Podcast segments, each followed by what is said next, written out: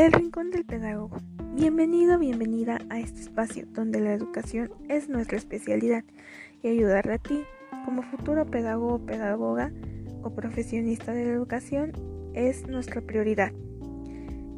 El día de hoy traemos un tema muy interesante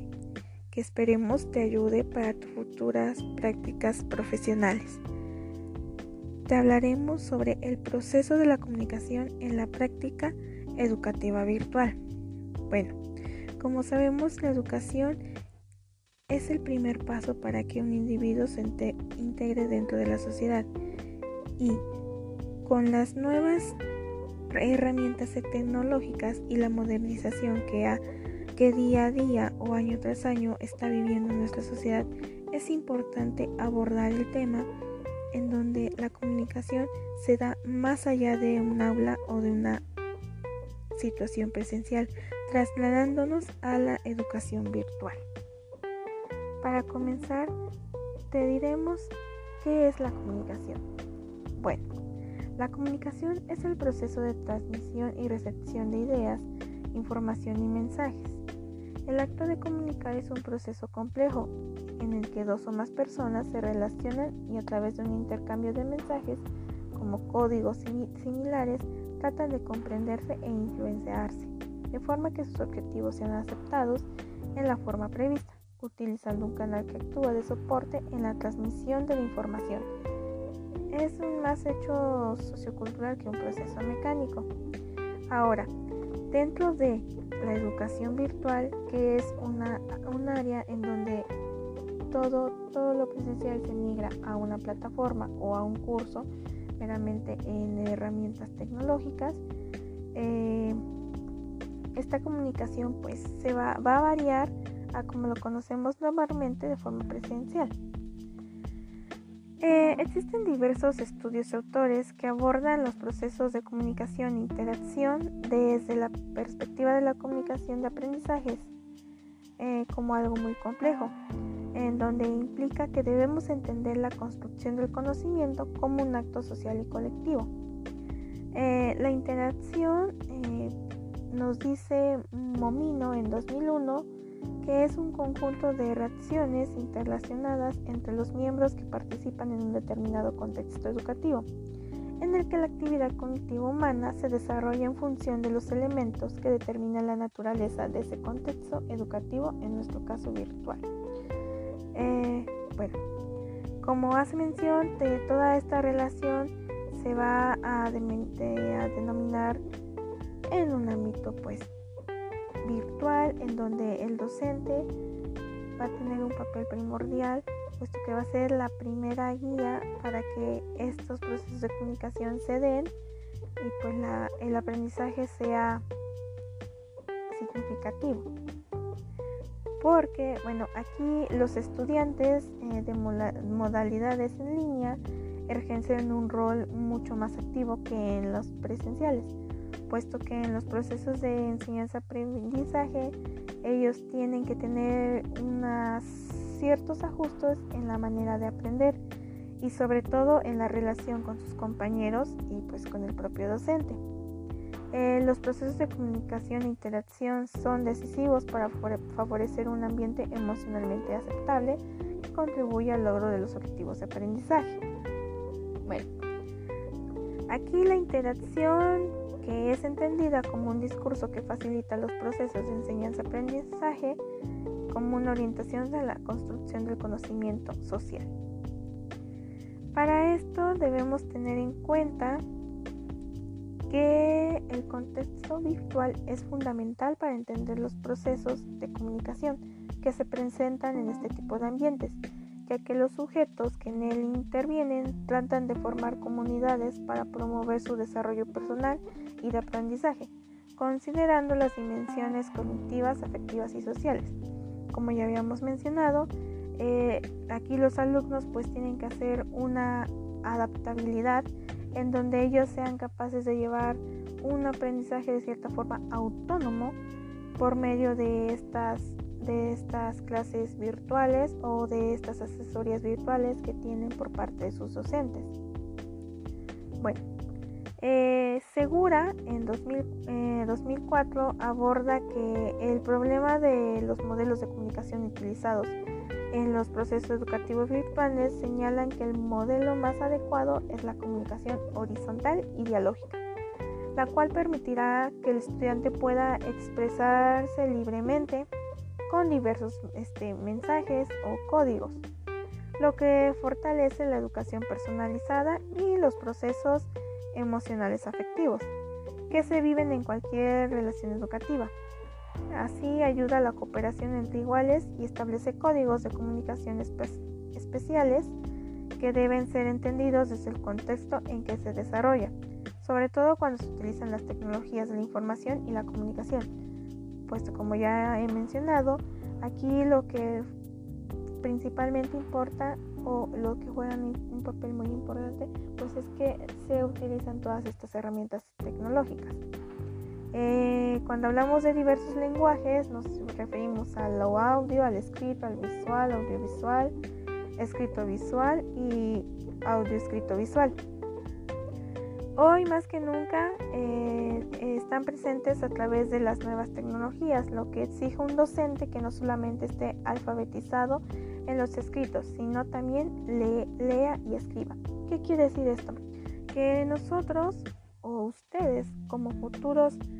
servidores a la educación no solamente deben ser capaces de interactuar de forma presencial cara a cara con los estudiantes, sino deben tener también esa capacidad, esa habilidad de saber transmitir este, sus conocimientos, transmitir la información a los alumnos por medio de herramientas tecnológicas, sea por, por audio, sea escrito o eh, en algunas ocasiones, como son las videollamadas, deben tener la capacidad de transmitir todo ese conocimiento de forma que los alumnos pues, puedan captarla. Bueno, además aquí la comunicación e interacción en la virtualidad ofrecen conceptos y procesos a investigar, particularmente en símbolos y frases que utilizan los docentes y estudiantes para comunicarse que estimulan relaciones pedagógico-afectivas y puedan favorecer o no el aprendizaje. Como bien les mencioné, este, esta nueva forma de implementar o de llevar a cabo la práctica docente, pues debe ser de lo más afectiva posible, ya que o puede favorecer al alumno o por el contrario no puede crearle ningún tipo de aprendizaje. Aquí la interacción es un concepto importante para el proceso educativo, no solamente en lo presencial, sino en lo virtual, puesto que a través de él se puede fortalecer las relaciones interpersonales entre estudiantes y asesores y en consecuencia lograr que la distancia afectiva se minoríe a partir de la comunicación. Ok, eh, la presencia social y la distancia transaccional son términos igual significativos para esta educación virtual, ya que fortalecen o se fortalecen a partir de la comunicación y la interacción que se da en el contexto educativo. Bueno, eh, para esto también se debe tener en cuenta los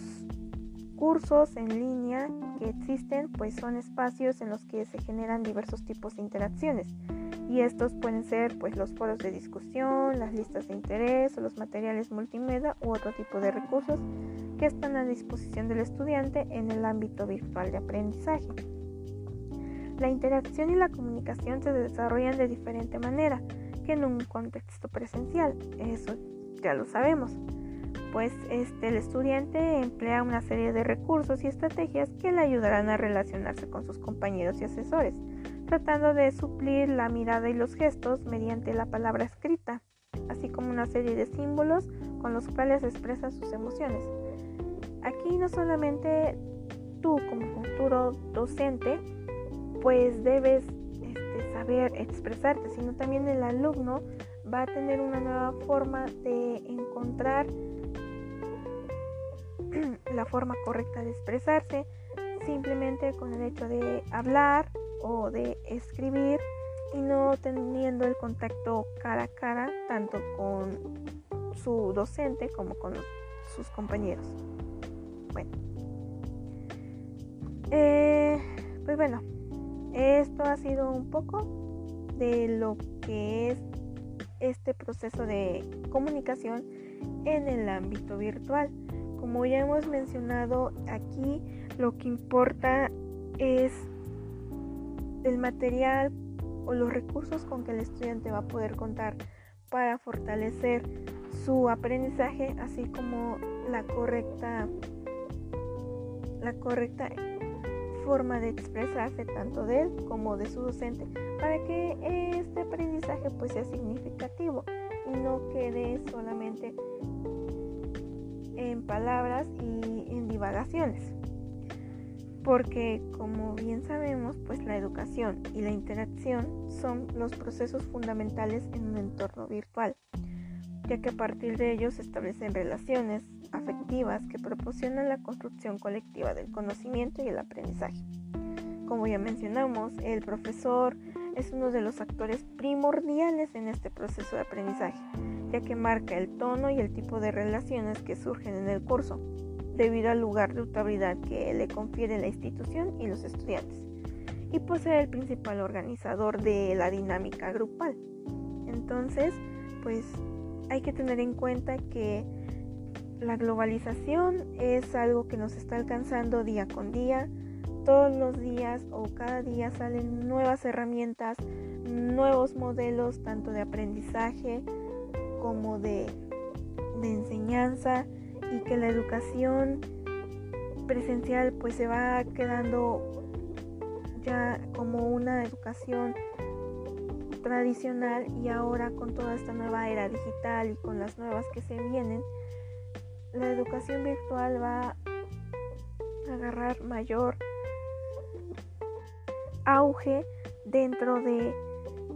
de nuestra vida cotidiana y por eso hay que tener en cuenta pues todas, todas estas cuestiones porque a final de cuentas